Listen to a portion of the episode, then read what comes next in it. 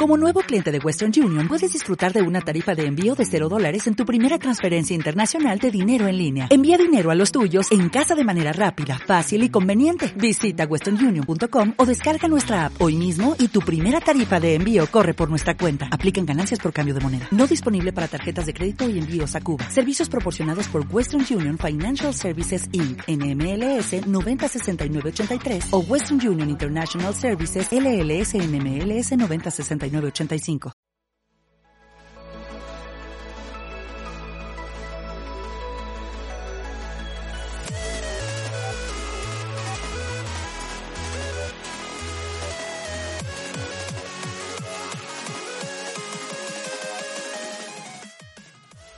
Bienvenidos y bienvenidas un mes más al Devcast, el podcast mensual que hacemos desde De Juego, donde comentamos los juegos, libros y eventos españoles que, ha habido este mes pasado de, de abril, porque estamos en mayo, me lo acaba de recordar aquí el jefazo Goyo, al que voy a pasar a saludar directamente. ¿Qué tal, Goyo? ¿Cómo estás?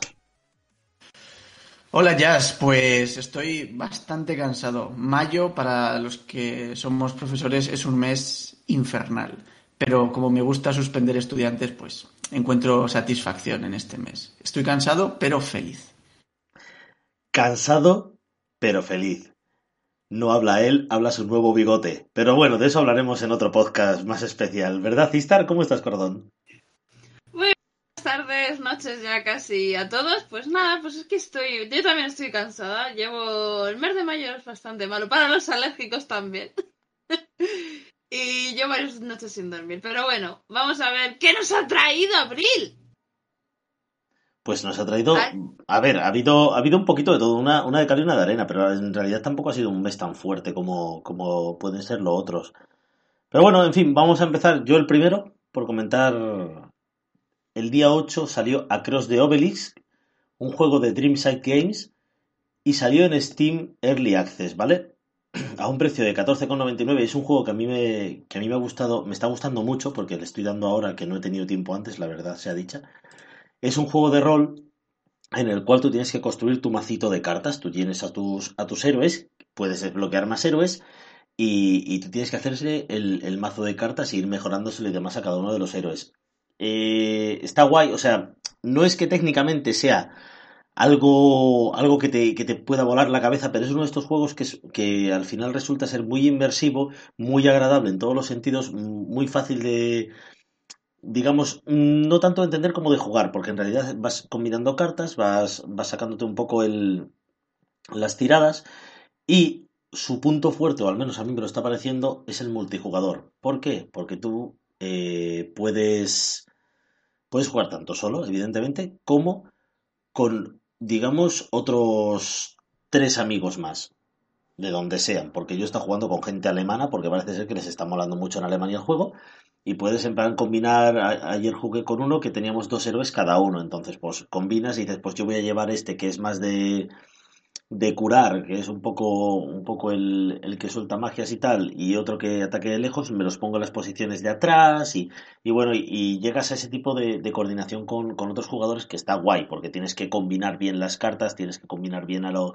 a los héroes, tienes artilugios para meterle, para que, para que pues suban sus atributos en, cierta manera. Entonces, me parece un juego muy completo que, ya, como os he dicho, está en Early Access aún, pero que poco a poco le están metiendo muchas cosas. Eh, de momento está solo en inglés, pero ya tienen lo que se dice el castellano, es cuestión de implementarlo con, con digamos, una, una, nueva actualización un poco más fuerte.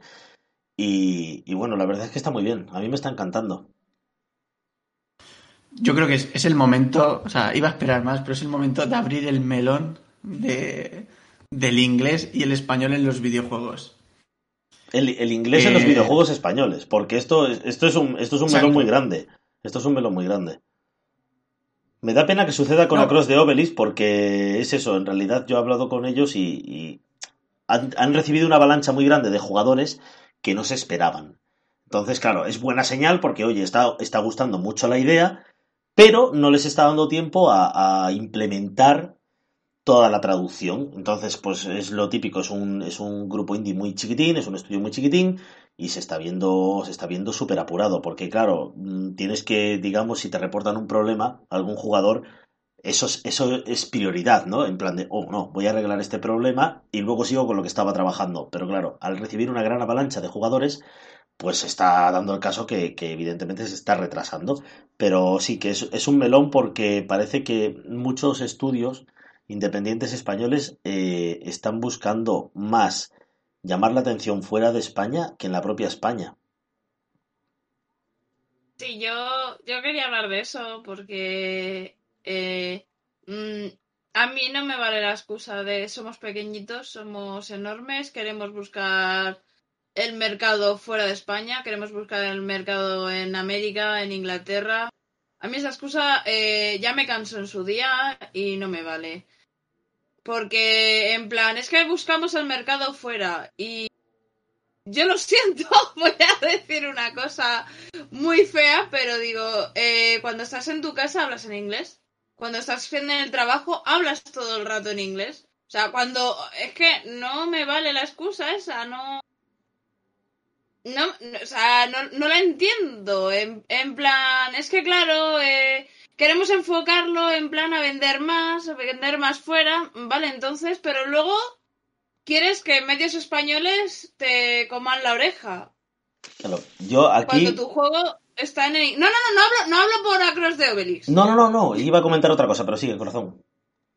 No, no hablo de Across de Obelix, pero es que hay muchas empresas, o sea, que sacan el juego en inglés y le preguntas, oye, y siendo un estudio español, o sea, que todos sois españoles. Porque otra cosa es que digáis, bueno, es que hay gente de fuera, vale, pero es cuando sois todos españoles, cuando... No sé, o sea, por ejemplo, lo que decía Kunda el otro día en el juego, eh, que estábamos hablando también aquí en el podcast, por ejemplo, Magic Twins, es que ha salido hasta en gallego. Y es un equipo también muy chiquitajo. Entonces dices, eh, ¿cómo? Hay equipos que se le ocurran, que lo sacan en casi todos los idiomas posibles y por haber. Y luego hay otros más grandes y dicen, no, no, es que nuestro mercado está fuera. Bueno, pues vale, como nuestro mercado está fuera, que os lo compren fuera. Y lo siento porque sé que esto voy a recibir de hostias. Vamos, a mansalva y a puertas, pero lo siento, o sea, no vengáis a los medios españoles luego a decir, oye, eh, tomar mi nota de prensa, hablar de mi juego, no sé qué, cuando el juego está completamente en inglés. No, a ver, eh, no, no, sé si es. Eh, bueno, no sé. El problema yo creo que es que hay muchos estudios. El otro día nuestra compañera Tam lo dijo. O sea, la localización es, parece que es algo que se hace al final, pero en realidad, para que sea fácil implementarla, tú ya tienes que desarrollar el juego pensando en las posibles localizaciones. Claro. Entonces entiendo que muchos estudios lo que pasa es que desarrollan en inglés, lo cual me parece perfecto que, la, que el idioma base del juego sea el inglés, que es el, digamos, el que más puertas te va a abrir me parece, seguramente yo también lo haría. Claro, a lo mejor el problema es que luego se, se complican y a la hora de implementar la localización al español no es fácil. Incluso aunque sea un juego muy simple, porque a mí lo sangrante es cuando te encuentras estos juegos que llegaremos hoy a hablar del tema, pequeñitos, que son plataformas que tienen poquísimo texto, pero ese poquísimo texto está en inglés. Y son estudios españoles, entonces eso queda feo. A lo mejor con, con un videojuego muy de mucho texto, muy largo, eh, que está totalmente desarrollado en inglés, la localización y la implementación luego no es fácil. Pero en los, los pequeñitos, en los que tienen poco texto, encontrártelos en inglés, dices, es que parece ya casi poca dedicación. O sea, ¿qué te cuesta siendo un estudio español, eh, sabiendo que además el español te abre puertas en, en otros países? O sea, no estamos hablando del, del, italiano, que se habla en Italia y fuera. Entonces, es, a mí me parece sea, me parece feo. Para, empezar, me parece feo. Digo, puedo entenderlo, puede ser un estudio pequeño. Y quizás seguramente también habla de que si tantos problemas tienen para implementar una localización, seguramente es porque a la hora de, de, programarlo, de crearlo, lo hayan hecho sin pensar en esto, que al final es una cosa, es una cosa importante. Tú ya tienes que desarrollar, cuando desarrollas tienes que tener en cuenta todo. Y la localización Ojo, la localización es algo muy importante. Pensad en, en el juego este de Devilis que están haciendo. Le han puesto voces en español a Oniric. Joder, es que mola un montón. A Blasphemous, la localización que le han puesto, mola muchísimo. Sí, sí. Ca cada vez más la localización o el doblaje eh, bien hecho da muchísimos puntos al juego. Parece que esto para algunos estudios es algo que, se olvida. Y luego hay estudios como el que como el que habéis dicho, que es que le meten localizaciones hasta en gallego. Y joder, yo no hablo gallego, pero entiendo que la gente de Galicia eso lo aprecia, lo aprecia mucho.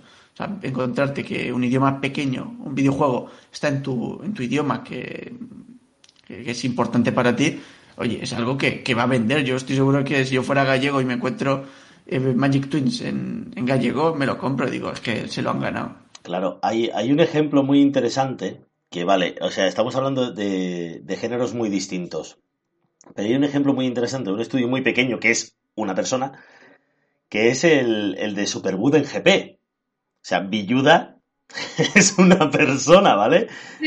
Está, Víctor, ahí está, él. Él con sus movidas, que es un, es un hacha, que es un tío que se lo está currando mucho, está, está trabajando muchísimo y muy duro, está consiguiendo cosas muy importantes y su juego de rallies, de, su juego de conducción, ya por, no sabemos si por gracia divina de Dios o porque le ha molado mucho también a, más gente, ya no solo es que vaya a venir en castellano o en inglés, también en gallego y en catalán. O sea, es que dices, bueno, pues me refiero que él, él podía no complicarse la vida y decir, ¿para qué me voy a andar yo, pues, eh, como mucho inglés y, español y a correr, ¿no? ¿Qué mismo da? Pero no, se está complicando la vida, ¿por qué? Porque se trata de accesibilidad. Y como dice Goyo, aunque sea un, idioma pequeño, aunque sea un idioma que, se habla solo en Galicia o solo en Cataluña, o, solo en Euskadi, imaginaos, ¿no? El, el, euskera solo se habla en, Euskadi, en el País Vasco. Pero coño, si tú das esa, esa accesibilidad, eso se agradece, es accesibilidad. O sea, que una persona pueda hacer todo eso, a mí me parece sorprendente. Que otros lleguen y digan el inglés porque me abre más puertas y que den por culo el español, pues bueno, pues ¿Qué quieres que te diga?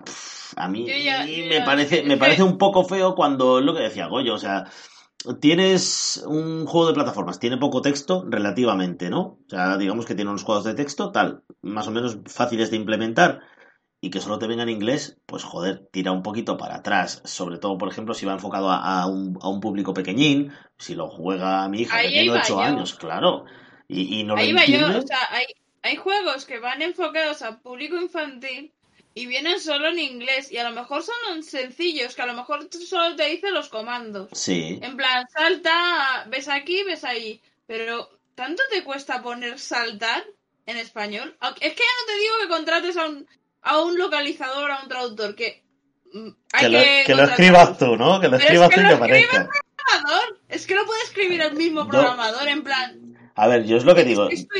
Yo no, yo no sé cómo, cómo se hace eso, ¿no? A la hora de trabajar, pero pero ostras, yo es lo que dices tú, no creo que sea tampoco tan, tan, tan complicado. Mira, cuando, cuando jugué con Oniria Crimes, el de Oniria Crimes, ese también viene en muchísimos, muchísimos idiomas. Y Mary, que, que, es la e, es la que ha hecho todo el texto y toda la historia, eh, todos los guiños, toda, porque, eh, bueno, cada crimen, no sé si viste jugar o si lo habéis jugado, son como pequeños poemitas, eh, guiños que empiezan y todo rima, o sea, como empieza acá, o sea, son bastante cuadrados. Y me contaba un día, eh, fuera de, del directo, eh, que el que más les costó creo que fue en ruso y en coreano.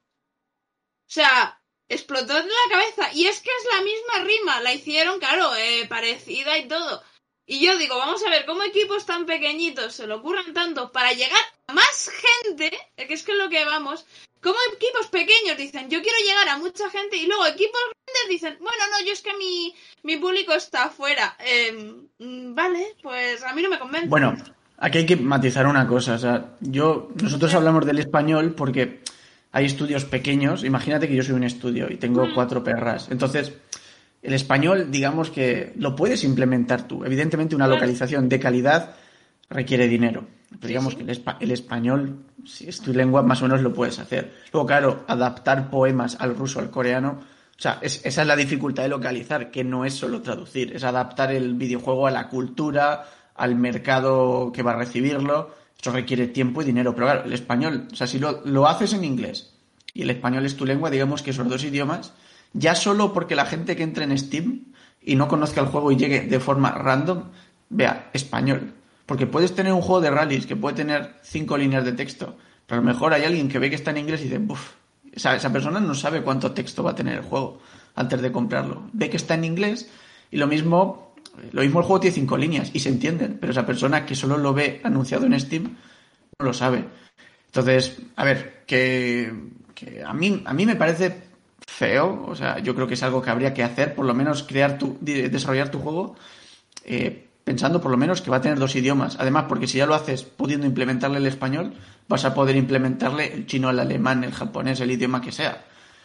Pero no sé, a mí, a mí me sorprende mucho cuando encuentro un juego de estos, que yo, yo las críticas no lo valoro como algo negativo, porque el juego es el juego, la traducción o el dobla, la localización es otra cosa. Sí que me parece un poco que habla mal del estudio. O sea, que habla mal al nivel de decir, de trabajo o de interés creo que sí que eso no es algo que hable bien del estudio. ojo, ahí, vamos a hablar de estudios que han hecho sus juegos en inglés, pero es, mi visión del asunto. Luego, yo creo que luego al final seguiremos cuando lleguemos al juego de hoy que está en inglés. Sí, también que vamos a seguir, que hay más juegos para hablar y llevamos aquí un rato con el debate, que está muy interesante y que es un melón gigantesco, de verdad, que, que es importante, yo creo que es muy importante. Pero vamos a seguir con los juegos del mes porque si no se nos va el vino en catas. Y está aquí el señor del bigote apuntando con la pistola. Istar, ¿el siguiente? Pues el siguiente eh, apareció el día 9 en la plataforma itchy.io, eh, que se llama Freedom, que el creador es Xavier Tomás Peter Arpa López, eh, ¿vale? Son varios, creo. y está gratis en esta plataforma y nos cuenta la historia, a ver que la tengo por aquí. Eh, de Iva Doran, el Freedom es un juego narrativo que nos cuenta la historia de esta chica que junto a los no humanos fue exiliada y posteriormente encarcelada, ¿vale? Eh, o sea, tenemos que es medieval, muy fantástico, muchos conjuros, eh, muchas cosas bonitas. yo he estado viendo el tráiler, me parece una pasada y como digo, lo tenéis gratis en Itch.io. Aunque podéis, claro, siempre podéis donarle eh, al creador, pues lo que queráis. Bueno, eh, lo que nos cuentas es sus conceptos, una fantasía medieval, donde el foco principal está más en la historia que en la propia actividad del juego. Sin embargo, se incluyen momentos en los que el juego podrá tener actividades diversas como buscar objetos, completar un laberinto y decidir cosas. O sea que aquí en este juego las decisiones importan y mucho. Así que ya sabéis. Sí, señor. Muy bien. Muy interesante, de verdad, Freedom. Darle caña. El siguiente que tenemos, que también apareció el día 9, es Tipo con Y. Apareció en Steam, es de Gomo Studios, a un precio de 12,99 y es un juego de, de puzzles y plataformas que, tiene, tiene un...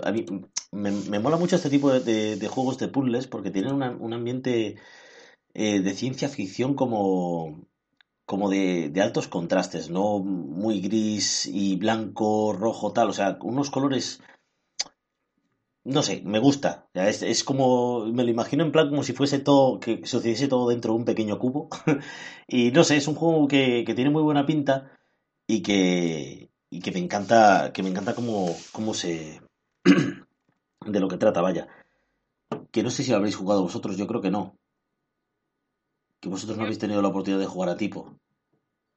Yo creo que creo que pedí la key y no llegó. lo dejo aquí caer. ¡Pum! Vale, bien. ¡Pum! Ha caído y ha soltado el micro. Pero bueno, ahí está, tipo de ah, estudios, plataformas. Eh, ¿Qué tenemos más, Goyo? Bueno, me toca a mí. Vamos a hablar de. Bueno, voy a hablar de. Yo creo que es ya mi juego favorito de los últimos años, que es eh, Blasphemous. Eh, ya hemos hablado de Blasphemous mil veces, pero ha llegado la edición, la edición física de Selecta Play y bueno, lo más interesante es ver que Blasphemous con esta edición se puso número uno en ventas en España, por delante de FIFA y de, y de Mario. O sea que delante de Mbappé y de Super Mario, el Blasphemous es, algo súper épico. Ya eh, es algo que, si entráis en la noticia de The Buego, Jova, que la escribió, puso la foto. Es que es muy bonita la foto. Ver a Blasphemous, un videojuego español, un videojuego en pixel art, por delante de sus juegos muy comerciales y claro, evidentemente en abril el FIFA digamos que lo compra poca gente, pero esa poca gente sigue siendo mucha gente. Entonces, eh, Blasphemous, recomendadísimo, ya hemos hablado de él, un Metroidvania, eh, pixel art, un pixel art espectacular, eh, ambientado en el folclore andaluz y religioso, muy violento para mí es el juego, para mí es el mejor juego que he jugado en los últimos 5, 6, 7 años español, el que más mérito tiene.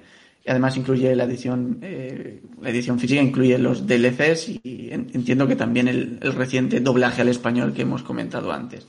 Así que aconsejadísimo Blasphemous. Eh, antes de pasar a otro juego largo, quería comentar también que ha salido Anaku Super Heroes Prologue para Android, un juego gratuito que es una, es plataforma en 2,5D, es decir, es en 2D, pero los, los escenarios son en 3D. Ya digo, no lo he podido probar, gratuito para Android. Podéis siempre echarle un ojo. Y el último juego que voy a comentar, bueno, el último, de momento, que voy a comentar es Super Sports Blast Edition, la edición física eh, de Yandusoft, que ha salido para Nintendo Switch. Este juego sí que lo he probado, lo he analizado. Super Sports Blast es la, digamos que Unfinished Pixel ha metido en esta recopilación sus tres juegos Blast de deportes. Super Tennis Blast, Super Soccer Blast y Super Volley Blast. Y yo ya la saga Blast solo por el tenis la recomendaría. Si encima te incluye el volley y el fútbol, pues oye, mejor. Eh, el tenis es sorprendentemente bueno el videojuego. O sea, es videojuego arcade del rollo derecha, revés, saque y a funcionar, pero es, o sea, es sorprendentemente bueno. Yo cuando lo jugué dije, joder, incluso solo me piqué al número, al modo aventura, que es simplemente llegar a ser el número uno del mundo. No tiene variedad de, escenarios, los personajes son bastante parecidos entre sí, pero mola. O sea, el estilo arcade, el hecho de jugar partidos rápidos con personajes cabezones que puedes tunear al máximo, al tenis le queda muy bien. Además tiene modos blast, modos en los que el campo se hace más grande y más pequeño, la red crece y disminuye, hay patitos cruzando la red. Es decir, tiene hay modos en plan para hacerlo más eh, tipos, yo qué sé, tipo Super Mario Tennis, que está muy bien. Luego Super Volley Blast también mola mucho. Super Volley Blast lo mismo, personajes cabezones, que dos o tres botones para pasar, para colocar la pelota y para machacar. Eh, tiene una especie de modo historia que podemos completar en dos horas y también tiene modos extra alocados, tipo en los que el balón es una bomba, el suelo es de hielo. Todo genial para jugar con amigos en cooperativo local. No tiene online. Es, la, es el gran problema de este videojuego porque eh, yo me he viciado al arcade del tenis, al del volei menos, pero también me ha gustado. Joder, si tuviera online, eh, yo lo regalaría a mi hermano, por ejemplo, para jugar con él. Pero no tiene online. Es una pega muy gorda en este juego. Pero si tenéis hermanos, amigos, hijos, está muy bien. El punto flaco es el fútbol. El Super Soccer Blast se percibe más, menos interés por parte del estudio, ya que, por ejemplo, no hay modos divertidos, no hay modos blast, y simplemente el fútbol, eh, a lo mejor por ser un deporte colectivo, no es tan divertido. Eh, los personajes corren como pollos sin cabeza, para hacer una entrada es súper impreciso, los goles hacen todos goles de chilena. A mí, sinceramente, jugado tres partidos y dicho, esto no me gusta. Pero bueno, de tres juegos. Yo ya lo recomendaría solo por el tenis. El volei está muy bien, el fútbol se les queda corto, pero quizás a alguien que quiera echarse cuatro partidos arcade, pase, centro y tiro, pueda, le pueda gustar. Ya digo, edición física, creo que los tres juegos de Unfinished Pixel molan mucho, son sin duda los mejores juegos de deportes de nuestro país, que tampoco hay muchos más, de hecho no, no recuerdo ninguno más, entonces por cojones son los mejores. Así que yo lo, lo recomiendo, sinceramente. Ya solo por el tenis lo recomiendo. Eh, hice el análisis en la web hace un año o dos y, francamente, me gustó mucho el tenis. El volei también, el fútbol no. El fútbol, lo siento, chicos de Infinity Pixel. Este, no, pasamos a otro deporte. Pero el fútbol no les ha quedado todo lo pulido que sería deseable. Cuesta 50 euros, eh, creo que merece la pena. Y sobre todo vais a tener deporte y juego cooperativo para, para rato. Dicho esto, cedo el testigo al siguiente. Bien, me ha gustado todo lo que me has contado porque yo la verdad tenía mis dudas sobre, sobre Super Sport Blast y, joder, la verdad es que ahora me, llama más la atención porque yo no lo he probado. vale, pues vamos el día 15 con Pocoyo Party, con este pequeñajo de gorro, bueno, de vestimenta azul que lo ha petado en todo el mundo, que viene también de España, y ha salido para Switch y para PS4 lo ha sacado Reco Technology, los papis de 1971 Project Helios, que, se habló de ello en, un programa por ahí especial que tenemos, ¿verdad? A un precio de, de 30 aureles.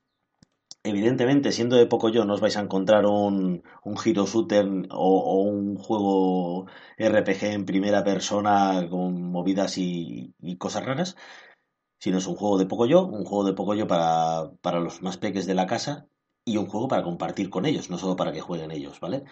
Eh, es un, de minijuegos, tiene seis, seis minijuegos educativos, pues que incluyen, por ejemplo, pues, puzzles, eh, juegos sobre números, sobre letras. Hay también episodios que se pueden, que se pueden así de manera exclusiva disfrutar con el juego.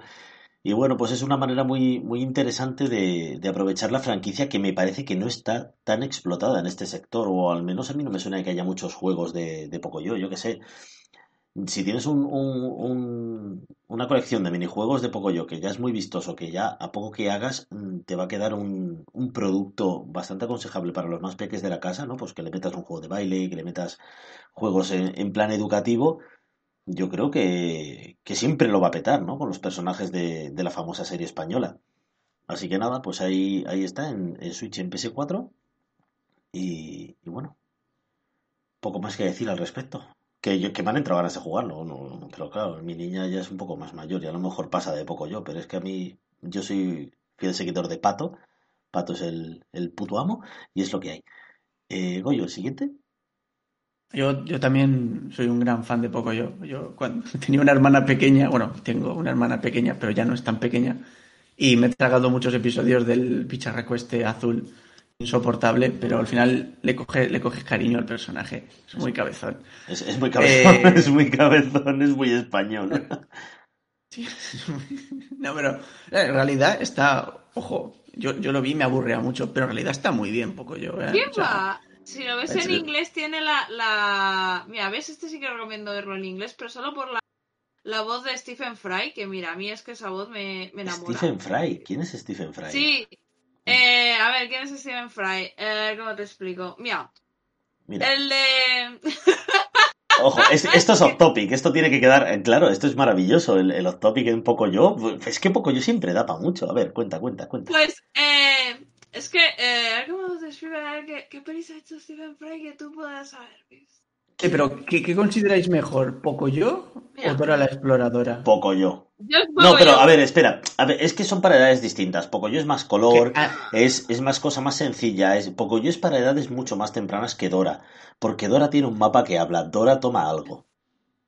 Dora toma Dora algo. toma algo. Eh, El mapa de Dora habla, la mochila de Dora habla. Mira, claro, argumentalmente ganadora la exploradora, claro, tiene como que tiene más giros que no te esperas. tiene, un mono con botas que habla, te lo estoy diciendo. Dora, toma algo.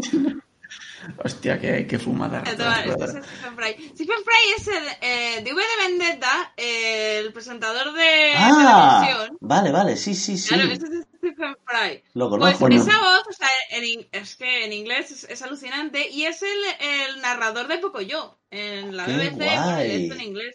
y mola mucho, mola mucho la, voz. Yo, pues, pues, yo quería acabar con eso, que, que, que en realidad poco yo me parece que está muy, muy, muy poco muy poco yo he explorado en el tema de los explotado en el tema de los videojuegos. Así que más juegos de poco yo señores. A ver poco yo para quien lo vea tiene ya una connotación de videojuego para niños pequeños y a lo mejor yo qué sé es como que es un género yo lo jugaría. que, sí pues, a lo mejor, yo yo sinceramente es el típico juego que te dan la key y solo por, por ver a poco yo te lo pones. Date una key de, de Pocoyo, pero para a, mí me, a mí me llega la key de Pocoyo. Escucha. el minijuego de bailar de Pocoyo en una pantalla 55 pulgadas ahí, tope 4K guay, eso tiene que molar un puñado. Sí. luego, le pasa, luego le pasamos, hacemos un vídeo en 4K y lo subimos a YouTube. Gameplay de Pocoyo. Bueno, eh, vamos, vamos a seguir, vamos a seguir. Ah, sí, Pocoyo siempre da muchos juegos que no podemos hablar más de Pocoyo en este tema. Eh, bueno, el siguiente juego me toca a mí. Vamos a hablar de. Eh, joder, me habéis movido el, la lista. En The Dayland Pocket Planet, el juego de Chibi, que es la versión de Nintendo Switch de Dayland. Eh, Dayland, para los que hayáis jugado a Summer Mara, digamos que es la primera parte de Summer Mara, una versión pequeñita en la que controlamos a un, bueno, no me acuerdo cómo se llama el personaje, a un personajillo que parece el principito que tiene un pequeño planeta. Y nuestro objetivo es el de cuidar de nuestro planeta. Podemos eh, poner árboles, talar árboles, van llegando personajes a visitarnos, como sucedía en el principito, pero era él el que se iba a visitar otros planetas. Y es un juego, eh, ¿cómo se llaman estos juegos que transmiten buen rollo? Un wholesome game, este tipo de género, juegos que te transmiten paz, tranquilidad, muy bonito artísticamente eh, sinceramente, solo dar vueltas a tu pequeño planeta a mí me fascina. A mí este estilo de juegos muy enfocados en la narración, en transmitir cosas a través del color, de la música, de la tranquilidad. Island me gustó mucho. Eh, no sé si hay alguna versión destacable en Nintendo Switch que no hubiera antes en Steam o Play 4, pero a mí en Play 4 me gustó, en Steam también lo tengo, que es donde lo analicé. Y Dayland yo lo recomiendo. Lo recomiendo, lo recomiendo, lo recomiendo mucho. Creo que es un juego que merece la pena probar. Y si encima sois fans del Principito o habéis leído la historia, pues el protagonista es un trasunto del Principito. Así que Dayland, eh, eh, Dayland Pocket Planet, concretamente, eh, recomendado.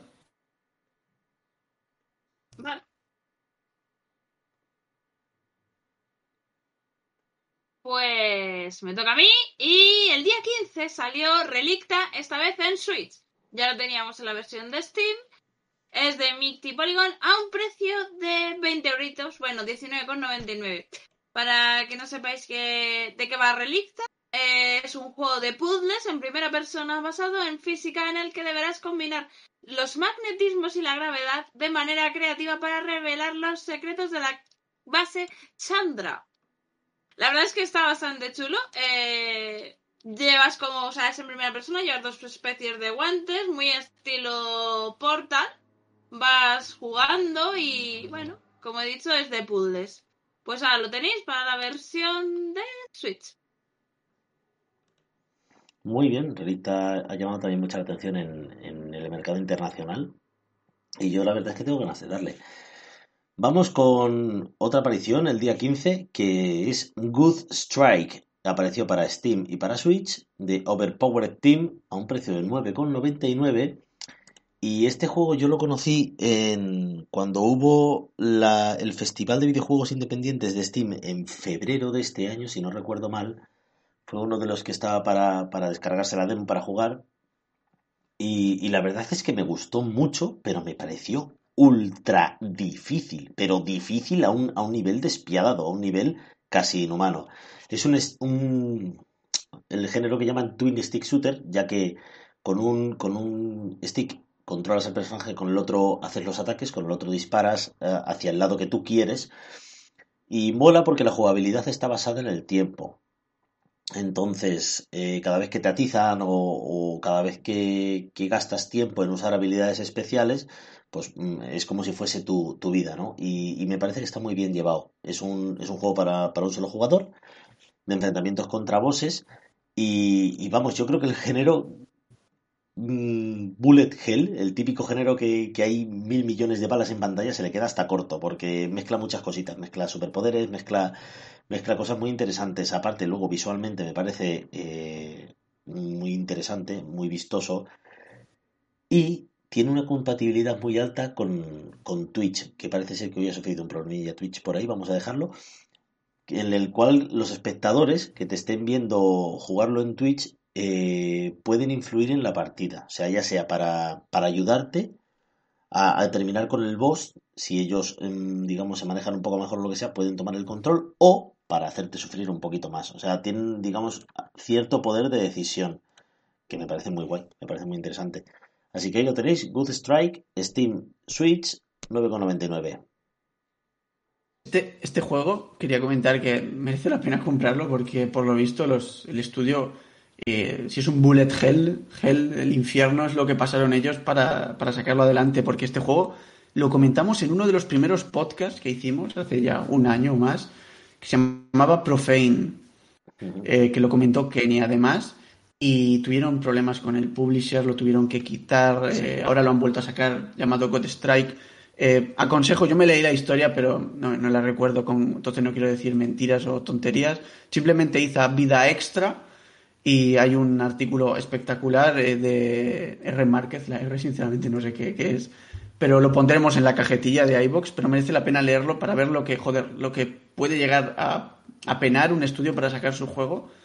Y yo me acuerdo que a Kenny le gustó mucho, por lo que has dicho. Además, ellos eh, siempre nos han mandado case cuando las hemos pedido. Entonces, em, para analizar, evidentemente.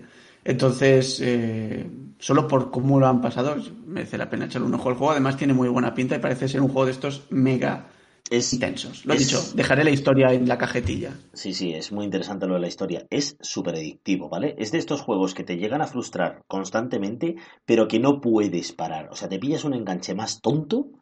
Increíble. De verdad que está muy bien.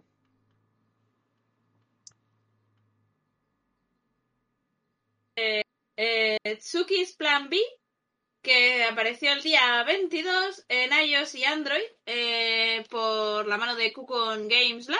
Está gratis. Eh, es un jueguito eh, muy mono, muy colorido. O sea, lo estoy viendo ahora y me parece un amor de juego. Es un juego de simulación cuya mecánica es de clip, clip, clip y tap. O sea, tap es deslizar. Eh, y nos cuenta la historia de la contaminación, de que se está contaminando el mundo y cómo hay que resolverlo. Y Nora, la protagonista, tiene que proteger a la naturaleza, a los animalillos. Bueno, la verdad es que eh, es de aventurillas. Lo veo un juego súper, súper bonito. Eh, y no sé, me, ha llamado la atención que seguro que este me lo descargo para, para jugar y echar alguna partillita que otra.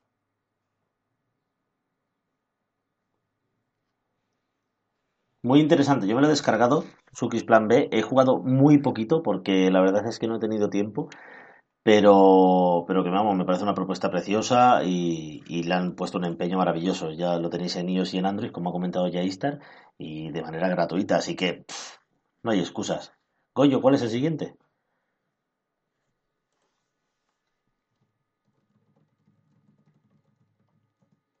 Voy, voy, voy, voy, que me he quedado traspuesto.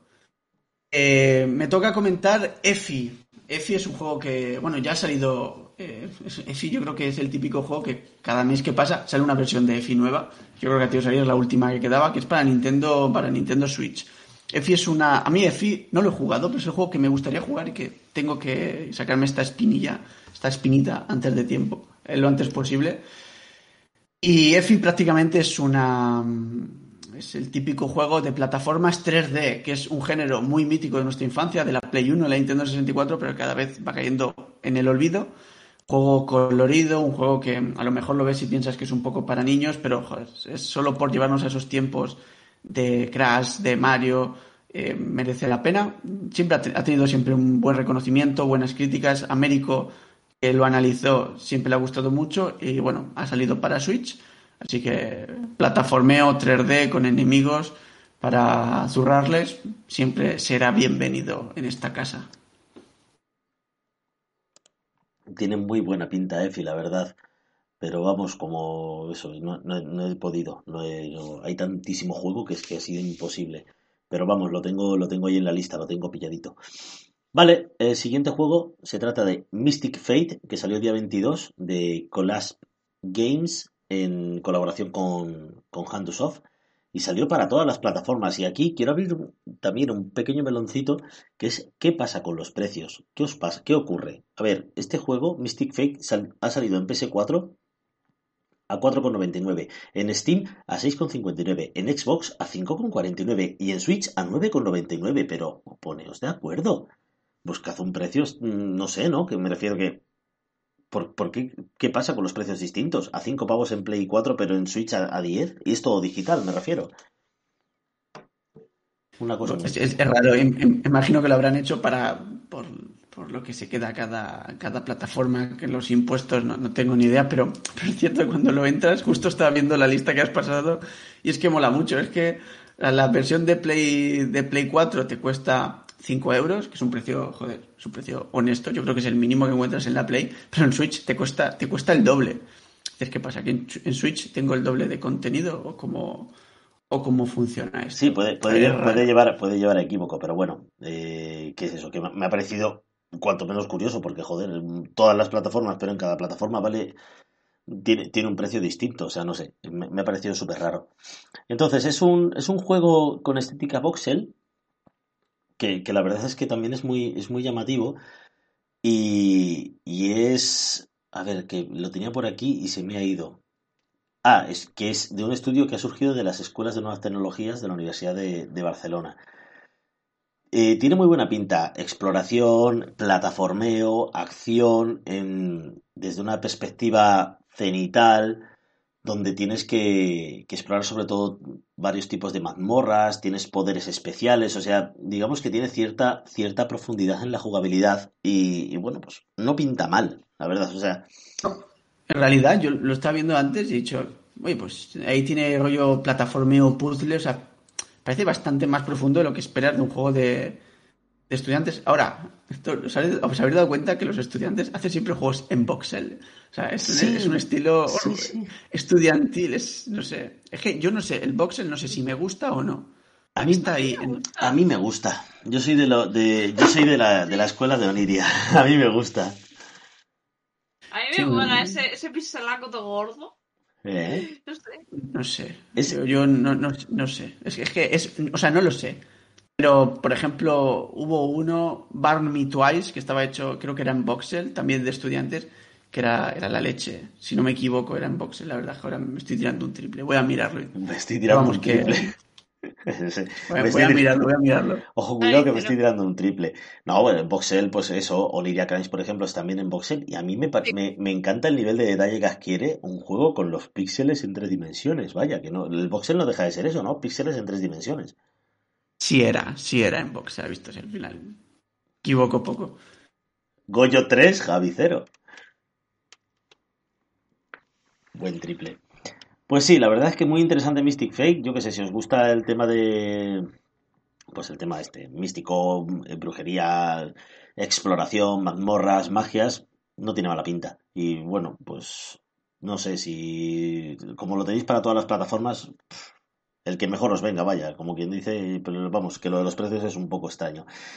Y el último juego que tenemos apuntado aquí, que ha salido en, este mes de abril, el día 29, ha sido Regnum Cherry Dreamland de Nape Games a un precio también extraño porque en PC tienes a 5,69 y en Switch tienes a 6,99. Y este es otro de los juegos que ha aparecido en, en inglés, chicos. Es un, es un spin-off que ha surgido, digamos, después de, de haber hecho el, Kickstarter de, del próximo Regnum de Nape Games, que será el Fantasy of Dreams, pues esto ha, ha surgido como, como un, un spin-off rememorando los, los, juegos más clásicos, con una música así más de los, de los años 30 y todo, en, todo con un filtro de... Eh, un filtro entre blanco y negro y sepia, una, un, un filtro ahí un poco, un, un poco intermedio, es un juego de plataformas 2D donde, bueno, pues tenemos que, acompañar a Cherry una vez más a través de, una, de una aventura, o sea, de, plataformas a tope. Aquí han metido, si alguien ha jugado al antiguo, al antiguo al primer Regnum, aquí tenemos, aparte de la espada y el arco, el arco que dispara en ocho, en ocho direcciones, también tenemos un tridente y, y bueno, tenemos algún que otro añadido de ese estilo. Pero lo que comentábamos antes es, este juego, por ejemplo, sí que, aunque sea de plataforma, sí que incluye, cuenta una historia a modo de viñetas, que, que bueno, a mí mmm, me han sabido un poco a poco, la verdad, y, y, esta, por ejemplo, viene contada, esta sí que viene contada en inglés todo, está completamente en inglés. A ver, yo analicé Regnum eh, más allá del tema del inglés, pero claro, Regnum tenía muy poco texto, o sea, no recuerdo cuánto, pero tenía muy poco. Entonces, es este tipo de cosas que dices, está sacando muchos juegos. Además, eh, creo que los de Nape Games se curraron una, una, especie de presentación al más puro estilo Nintendo, bastante chula. Entiendo que la presentación sea en inglés, o sea, no todo tiene que ser bilingüe. Pero, joder, ponlo en español. Al final no son juegos que tengan eh, páginas y páginas de texto. Es algo traducible eh, por, una, por un, una persona del estudio. No necesitas un localizador porque al final cuenta una historia fantástica, no tienes que adaptarlo al, a la cultura española más que a la inglesa, es lo mismo. Pero el problema de, de que tenía, el Regnum viejo, no este, es que era un juego muy genérico de plataformas, es decir, no tenía mucho. Tenía, tú ibas, saltabas, había enemigos, los pasabas. El diseño de niveles era un poco no sé, es como, a mí me recordaba, yo que sé, me das un editor de niveles y yo que no tengo experiencia, pues te hago un nivel de estos bastante, bastante plano, bastante simple. Y ojo, yo me lo pasé bien, pero porque a mí los plataformas 2D me gustan, dame uno, me lo juego, me gusta. Pero si ahora mismo me dices, recomiéndame uno, probablemente Requiem no se me viene a la cabeza. Al final eso es algo que no habla bien de tu juego, es decir, no tiene nada que lo haga especialmente mítico. Es más, lo que yo creo que Nape Games tiene diferente de los demás, es que está construyendo una especie de universo o microuniverso conectando todos sus videojuegos. En plan, Ploid, Regnum, este Regnum. Eso es lo que lo hace interesante, ver cómo se conectan los videojuegos, pero no los propios videojuegos en sí. Entonces, eso es lo que a mí me parece más interesante del proyecto de, de, Nape Games.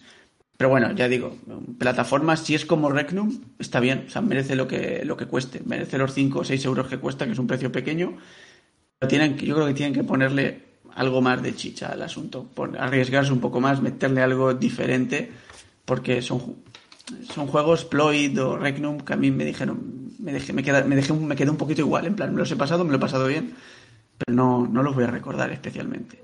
Este, en este caso, Cherry Land tiene el tema del diseño de niveles un poquito más explotado, con tienes que ir hasta un lugar, abrir una puerta, volver hasta otro, o sea, digamos que te hace recorrer el nivel de otra manera, con otras miras, no tienes que ir para adelante y se acabó, ¿vale? ¿No? Que es lo que comentabas tú. Entonces, en, este sentido, se ve cierta evolución, claro, y en el tema de, ir añadiendo nuevos recursos a, la jugabilidad. El menú me ha parecido súper bonito, por ejemplo, cuando le das a pausa, que se ve pues el menú, lo que tienes, las armas que tienes, ¿no? A qué botón se acciona y demás. Me ha parecido un diseño muy bonito.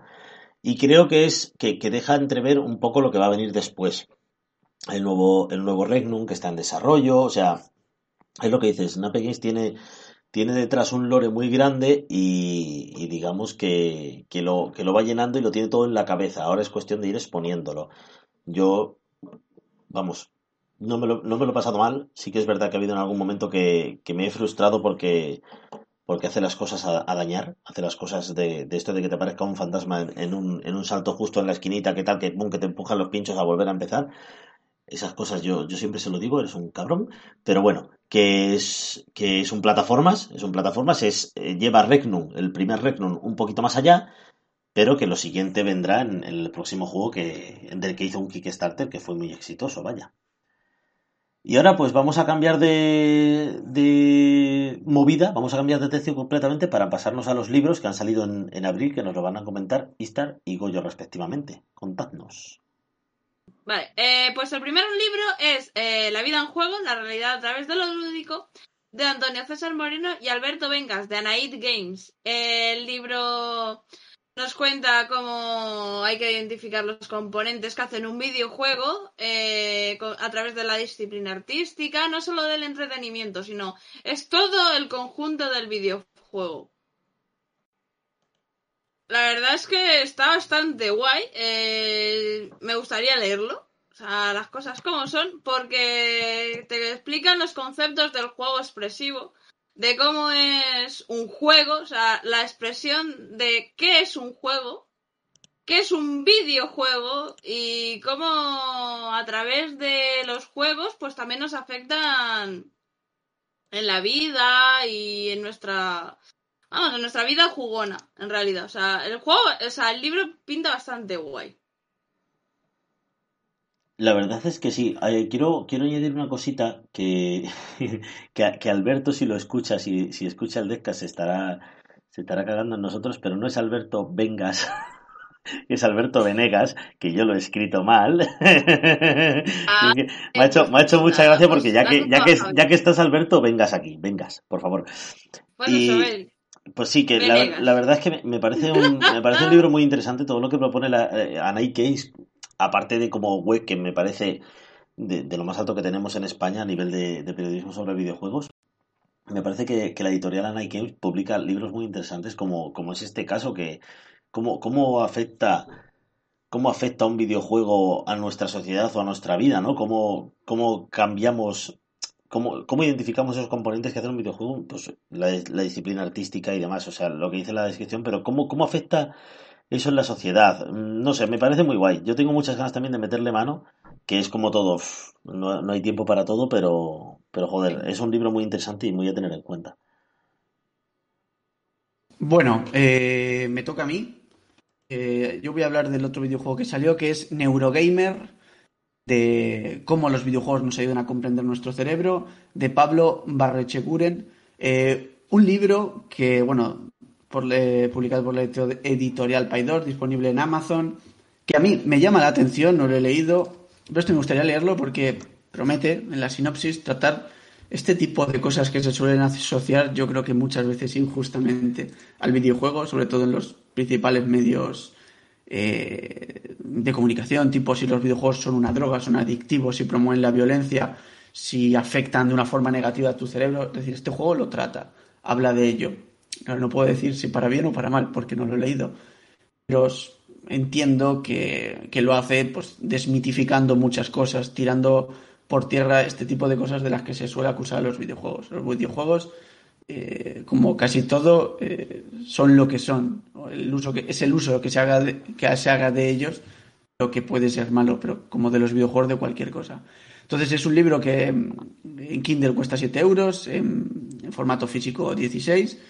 Y ya digo, la premisa me llama muchísimo la atención, me gustaría mucho, no sé si alguien lo tiene en el... Lo voy a voy a preguntarlo si no lo tiene nadie. Es el típico libro que a mí me gustaría leer y me gustaría, si es posible, reseñar. Y si no, lo compro y, me lo leo en mis viajes en tren en el Kindle.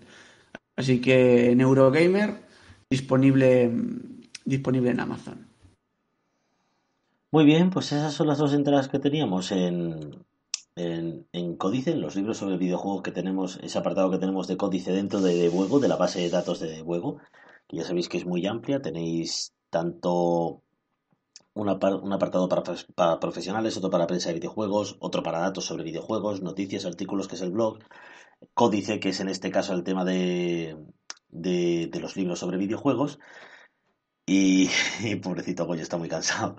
Y bueno, y el último apartado que tenemos, el, el último bloque que tenemos en este Devcast es el de eventos.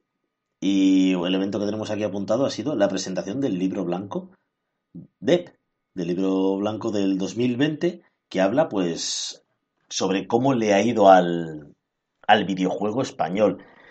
Yo me voy a disculpar aquí con, con la Presi, yo no me lo he leído. Me, he descargado el libro blanco, lo tengo ahí, lo tengo pendiente, porque quiero darle un vistazo porque me parece muy interesante cómo, todo este tipo de datos que se dan y creo que y creo que nos hace un, buen favor en publicarse vaya que todo que todo esto es muy interesante pero no he podido leerlo no no sé si vosotros habéis leído el libro blanco de este año mm. este bueno pues tampoco te voy a mentir ni este año ni ningún año lo siento pero a ver típica cosa que, dices oye vamos a ver alguien se lo lee y que te haga un resumen. Es la típica. Es que, eso, que te hagan un resumen, ¿no? A ver, pues de eso quería hablar. De eso quería hablar. El tema de los resúmenes, porque sí que lo he escuchado en algunos podcasts y lo he leído en algunos lugares, o por ejemplo en Twitter, hay Peña que ha hecho alguna especie de hilito por ahí. Y que, y que comentan algunos datos muy interesantes sobre de, lo que se meten aquí, porque el libro blanco en realidad se hace con, con datos que, que proporcionan las empresas. Pero claro, ¿Cuántos estudios hay en España que están proporcionando datos al, a, a DEP, a la asociación? La verdad es que no son todos, entonces se proporciona, digamos, quizás no toda la cantidad que se necesitaría para, para, poder, para poder transmitir todo lo que se ha hecho y cómo ha evolucionado el sector de un año para otro. Se supone que en España, a pesar de, de la pandemia, ha crecido. Y también se ha hablado del crecimiento de los juegos para móviles y de lo que han generado. Porque claro, ahora, este año pasado, la gente ha tenido más tiempo para jugar. Y esto también ha afectado sobre todo a los productos de, teléfonos móviles, que bueno, que a mí me parece una plataforma ideal para todo, para todo el mundo porque la tienes en la mano, vaya, todo el día, como quien dice, tienes el, el, smartphone ahí en la mano y, y, bueno, que van un poco por ahí los tiros, entonces tengo ganas de, de, meterme más de lleno en él y de poder comentarlo con pues con un poquito más de de base. De base, porque, porque estoy ahora mismo, ya os digo, estoy más blanco que el propio libro de Eder. Pero bueno. Eh, Este, este podcast lo estamos haciendo bajo mínimos. Estamos como en la alineación del Madrid. Este, no, entiendo de fútbol, pero estamos podridísimos ya. Es, es horrible el, mes que hemos tenido y, la semana que llevamos, pero bueno. Pero eh, hay que decir una cosa, y es que Deb o AEB están trabajando bien y se ve porque justamente hoy, que estamos a 13 de mayo, han anunciado que el Congreso ha aprobado una, una iniciativa parlamentaria para impulsar el videojuego. Esto al final viene de, que haya asociaciones como DEB, como AEBI, que hagan el libro blanco, que se intente, digamos, profesionalizar o generar una industria más eh, sólida en torno al, videojuego, porque España, eh, lo que podemos asegurar es que en España hay mucho talento. Yo creo que hay buenas ideas y hay gente que sabe hacer videojuegos. El problema es que, como industria, a nivel estructural, eh, pues no es todo lo sólida que debería ser. Pero bueno, esto pasa en muchas cosas en España. Yo creo que es un gran problema de nuestro país, que el talento está, lo que no está tan eh, bien construido es, el resto de la casa, los pilares sobre los que tiene que sustentarse todo. Hay muchos estudios que nacen, publican un juego que puede ser muy bueno y luego desaparece. El estudio, este tipo de cosas pasan. Y AEBI y DEV están haciendo esfuerzos para que haya ayudas desde el gobierno, para que haya dinero, para que haya propuestas que eh, que impulsen el sector, porque, joder, el sector está rompiendo la puerta, incluso con, cuatro perras, eh, con juegos como Gris, Blasphemous, ahora ha salido Narita Boy, y imagínate lo que podría lograr si tuviera un poquito más de, de apoyo. Así que, este, bueno, hoy el anuncio ha sido de Ivy, eh, de Ivy, ahora ha salido el libro blanco de, de Deb, pero este tipo de cosas tienen que estar ahí. Y la verdad es que, siendo nosotros de Bogo, tendríamos que haberlo leído, cabrones. Pero, pero bueno, para el próximo podcast. Es que, con un trabajo a tiempo completo, familia y tal, pues que no es que no me da la vida, si es que no me da la vida, os lo juro. Yo me he leído un libro, este, este, este yo me he leído el, libro de Javier Monfort, que me, que me ha parecido maravilloso, pero es que no me ha dado tiempo a más, y es que no, no puedo. Yo, ya terminé hace poquito el de el tochaco, que tampoco es que no se puede hacer todo el del FUNS, entonces no me da la vida. Pero bueno, aquí estamos para recordarle. Claro, hombre. Aquí estamos para recordarle a, los oyentes del Depcast y de De Juego todo lo que ha pasado este, este mes de abril. Y, y bueno, como siempre, podéis dejar comentarios eh, y bueno, si hemos fallado en algo, si algo se nos ha colado, porque ha pasado más veces, porque bueno, la base de datos no siempre se actualiza cuando se puede, cuando se debe, sino cuando se puede. Y hay veces que nos falta algo, pero bueno, que intentamos tenerlo todo al día, al 100%. Y nada, que espero que os haya gustado mucho este, este nuevo Deckcast. Y, y nada más que contar, nos vemos en, en el próximo programa, chicos. Ha sido un placer estar aquí con vosotros dos echando, echando la noche. Hasta el próximo. Hasta el próximo. Un besote muy grande.